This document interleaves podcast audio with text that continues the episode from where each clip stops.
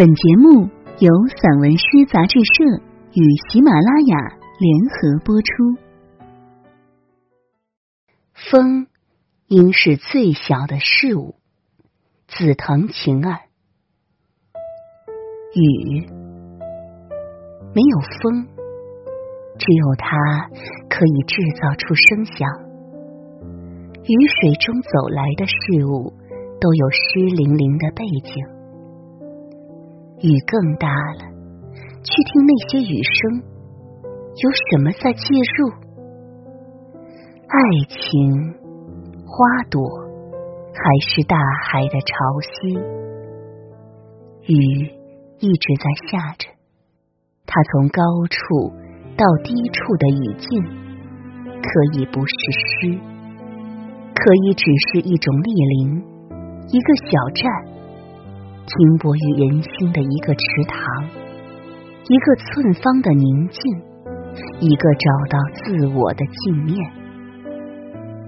远方的天气可好？一问也是一滴雨的降落，它指向你，我爱的人，我深爱的远方。站在雨水中，我似乎想要的也不多。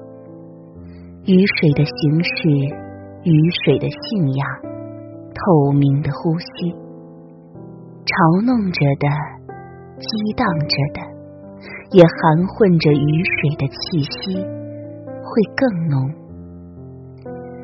当雨成为了最好的借鉴，黑夜和白昼也在渲染着一个孤独的容器。一个人站在雨中，也站在了自身的陷阱之中。雨携带着什么，又穿插着什么？凸凹的人生无需躲闪一场雨。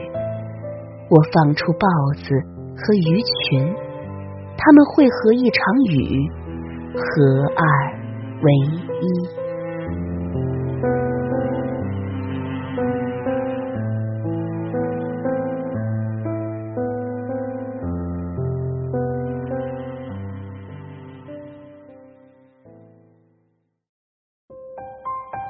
立冬，节气里的名字带着寒意。风应是最小的事物，在近处，在远处，天地间的冷暖分明在光线下开始增减砝码。如何再多一些火焰，再减少一些阴影，这让立冬显得更为隆重。这让冬天先开始在心头上寒暄起来。如果不去想悲伤的情节，冬天是在往复着循环，立冬也是在它的抵达之中再次抵达它的宿命。如果非要去想，在这个立冬和那个立冬里。那些如雪片融化的人群，有一个是我的父亲。那些无声的叹息，在落叶的覆盖下，又是一年。一滴水还未能结成冰，但是心又一次的碎了，疼了。冬天的雪，冬天的利益。一支画笔也未能画出那些消失的眼泪、低声的咳嗽，还有那些踩过雪的脚印，又一次被时间磨平。极力不去提及一些事实，只是立冬一定带着风霜，去逃逸，去躲避，还是要裸露出的疤痕来。用秋天的景句来命名的火种，在低处点燃，能照到的藤，也只能自己捂着。打开的一曲音乐不一定悲伤，用一些曲子忽略着内心的呼喊，仿佛快乐的流水切入了一个新的界面。而后的春天，而后的圆满。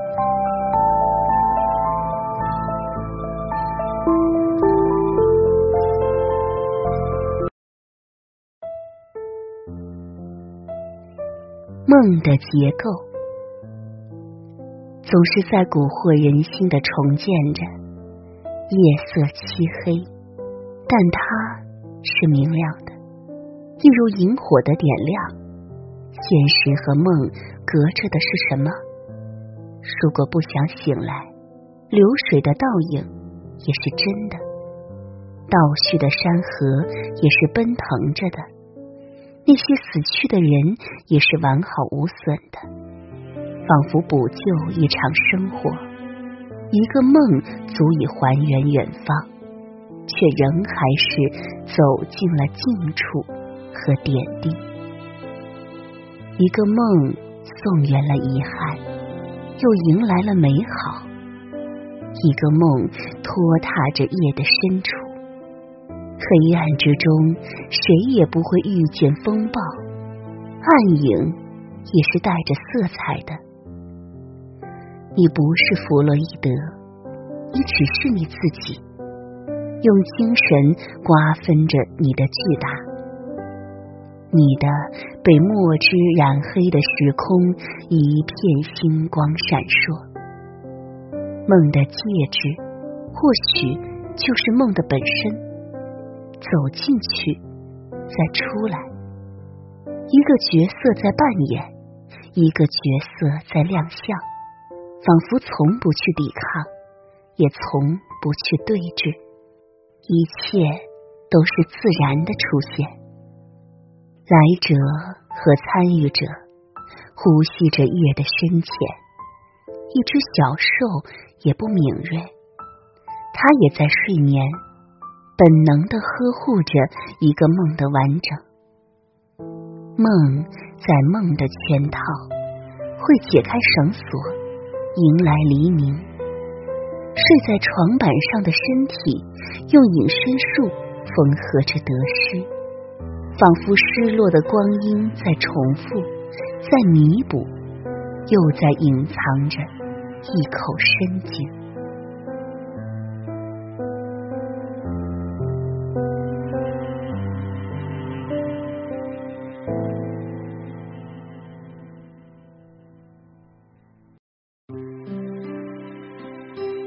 蝴蝶，它不一定在飞，它在静止着。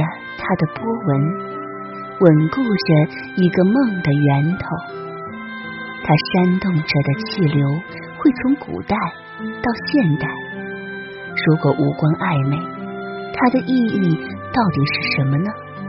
产卵、生存、蜕变着它记忆里的光。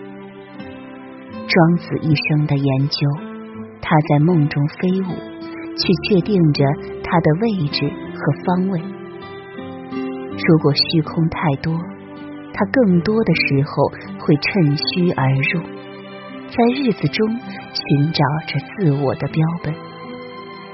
如果站立只是他的轻轻抖动，多余的精神如月光，也在铺设着更多的对白。